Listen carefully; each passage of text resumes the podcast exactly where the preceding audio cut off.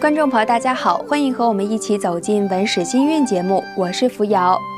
在《金陵十二钗》中有一位女子，作者曹雪芹形容她霁月光风耀玉堂，是说她的心地轩朗，待人真诚，性情也比较豁达。她甚至可以毫无顾忌的女扮男装，歌星旦山，还可以随心所欲的醉卧花下，口角琴香。洒脱率真的湘云姑娘，其实是很多人心中憧憬的女子模样。湘云不仅性格好，还很有才。关于写诗，她以马可待，她单纯美好，有时在词句中还不乏一点稚气。上次我们说到她在醉卧芍药花时梦中所吟的句子，正是她自己规定的题目。九面要一句古文，一句旧诗，一句古牌名，一句曲牌名，还要一句实践书上有的话，共总成一句话。酒底要观人士的果菜名，连题目都可以出的这样的丰富俏皮，真是叫人哭笑不得。卢雪庵那一社呢，因为有香菱学成诗意。又恰逢宝钗的妹妹宝琴等人做客贾府，所以可说是群贤毕至，众钗雅集。这时候，就连不通文墨的凤姐也禁不住萌发了诗性，自告奋勇地以一句粗话“一夜北风紧”来抛砖引玉，拉开连句的序幕。这是诗社成立以来规模最大的一次创作活动，而湘云在里面可真是占尽了风光。话不多说，先来看看大家在这次活动中都展示了怎样的才华。从第一联“一夜北风紧”开始，李纨絮道：“开门雪上飘，入泥莲洁白。匝地西琼瑶，有意荣枯草。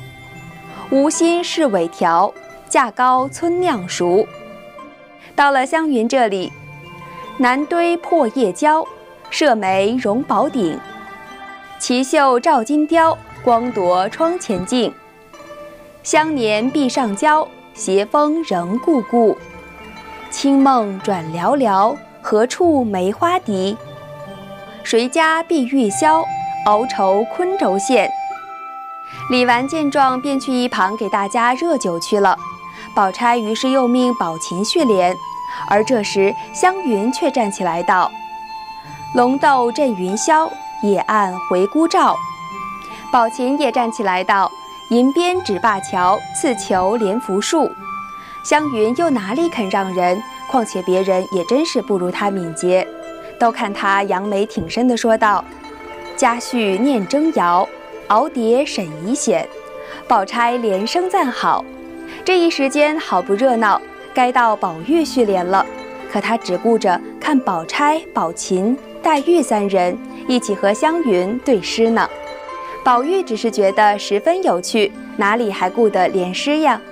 可这时黛玉推了他一把，他才连一句道：“撒盐是旧谣，萎缩犹颇调。”湘云听罢，赶紧说：“你快下去，你不中用，倒耽搁了我。”接着湘云又陆续道：“盘蛇一径摇，花园惊冷聚，池水任浮漂。”照耀林清晓，海市湿娇绡，清贫怀丹瓢，石楼闲睡鹤等等诗句。这样细细品来，湘云的诗中还真是别有一番田园风光呢。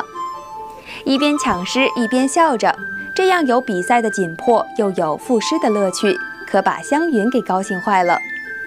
众人看他三人对抢，也都不顾着作诗，看着也只是笑。黛玉还推他往下连，笑着问湘云：“你也有才尽之时，我听听还有什么舌根子嚼了。”只见湘云呢，正伏在宝钗的怀里，笑个不住。宝钗推他起来道：“你有本事把二萧的韵全用完了，我才服你。”湘云起身笑道：“我也不是作诗，竟是抢命呢。”最后，终于让其他人以一句“平诗祝顺尧”给这次的诗社活动画上了句点。这说着，大家也一起细细评论了一回。这次联句属湘云的诗句最多，她的才华可真是让人叹服。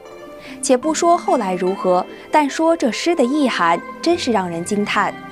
海棠诗社竟是藏了这么多绝世的才女们。生活中我们常听到一个说法，就是女子无才便是德。现在许多人都认为这是所谓的封建社会对女性的歧视，剥夺女性受教育的权利。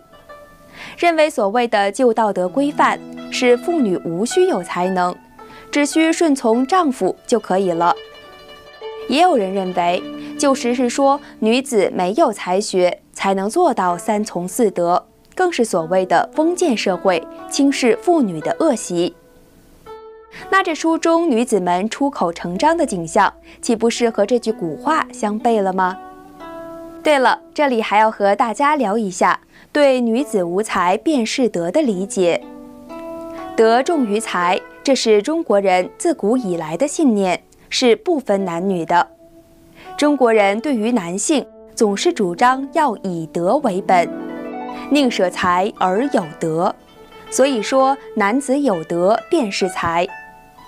而女子无才呢，也不是真的没有才干，而是身为女子，虽然很有才干，但是一点也不炫耀自己的才华，也不在丈夫面前显露，而是表现得谦卑柔顺，这就是女子的德行所在。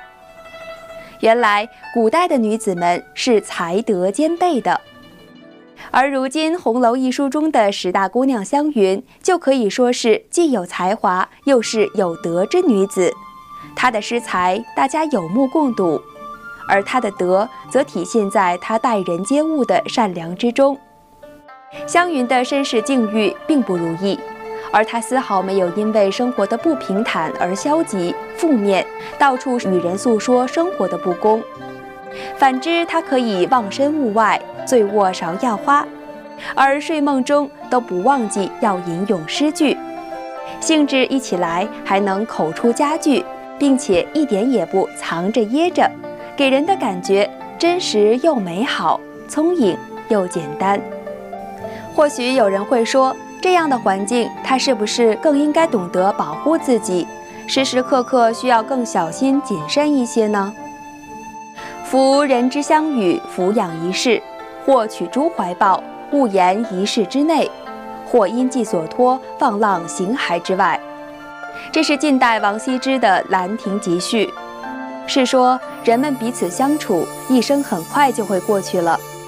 有的人喜欢在屋里谈论志趣和抱负，有的人寄托情怀在爱好的事物之上，不受任何约束，自在的生活。《兰亭集序》中的人生观就是湘云很好的写照，这也正是她与众不同的地方，值得人称赞。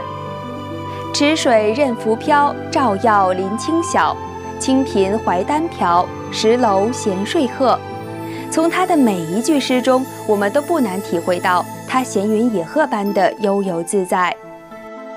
或许就是这份对生活的乐观和豁达，赋予了她待人的这份真诚。也可能是那份对生活的坦然和超脱，让他可以看到大自然中事物本来美好的样子。而这样的心地，这样看人看事物的眼光，这样的一位女子，谁不欣赏呢？其实我们的心里都希望有这样一位姑娘，她平易近人，还能不断的带来积极的力量。您身边是否也有这样的一位女子呢？